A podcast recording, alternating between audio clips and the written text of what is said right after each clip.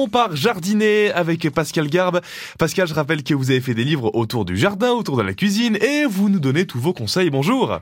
Bonjour Xavier, bonjour à toutes et à tous. On parle souvent d'eau dans ce rendez-vous jardin parce qu'effectivement, l'eau, les jardiniers en ont besoin. Et donc, vous avez ce matin quelques conseils pour nous euh, pour euh, économiser l'eau. J'ai l'impression d'être dans une rengaine, Xavier. Parce Un petit peu, effectivement, ça fait quand même quelques, quelques semaines, même l'année dernière, on en parlait, des, des problèmes d'eau, etc.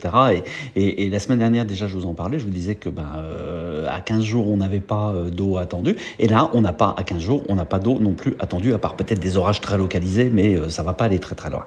Euh, Et donc, nos, nos, auditeurs se posent peut-être la question de qu'est-ce qu'ils doivent faire au niveau de leurs plantes qu'ils viennent d'être plantées. Est-ce qu'il faut les arroser? Est-ce qu'il y a des moyens pour économiser l'eau, etc. Alors, il y en a quelques-uns, il y a quelques moyens. Bon, déjà, euh, quand, si jamais on doit arroser une plante qui vient d'être plantée, que vous avez acheté il y a quelques semaines et que vous devez la, la un petit peu l'arroser parce que vous voyez qu'elle fait euh, un petit peu la tête, déjà on va l'arroser euh, juste le soir. C'est pas la peine de l'arroser le matin parce que si vous arrosez le matin, 75% de l'apport d'eau va être perdu, donc on arrose plutôt le soir. Mmh. Et puis, il y a une solution qui peut être très intéressante pour le jardinier, ce sont les paillages. Alors les paillages, ça peut être euh, globalement des écorces de pin, ça peut être euh, de la paillette de lin, ça peut être même des déchets de tonte ou des feuilles. Et on va créer autour de la plante, alors toutes les plantes n'aiment pas, mais en situation un petit peu extrême, c'est quand même assez intéressant.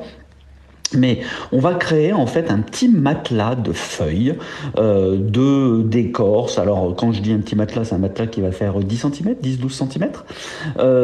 Et ça va permettre d'éviter que l'eau ne s'évapore trop vite euh, et donc que la terre ne s'assèche. Ça c'est un premier truc. Le deuxième truc aussi, c'est sur un certain nombre de plantes, ça va être de réduire le volume des feuilles. Parce que les plantes transpirent comme enfin, les hommes, les êtres humains, par euh, mmh. leur partie aérienne. Donc, à un moment, euh, si on coupe un peu le feuillage d'une plante et qu'on lui donne un petit peu d'eau, la plante, elle ne sera pas belle, bien évidemment, mais vous allez euh, globalement euh, lui demander, enfin demander beaucoup moins d'apport d'eau, et c'est comme ça qu'on va arriver à, à, garder quelques plantes. Euh, et puis on va surtout espérer que euh, ben, on, on, ait un petit peu d'eau dans le courant du mois de juin, parce que ben, effectivement, même si la situation dans le Grand Est n'est pas aussi préoccupante que dans le, dans le sud de la France, la, période est quand même assez sèche, donc il faut faire quand même très attention.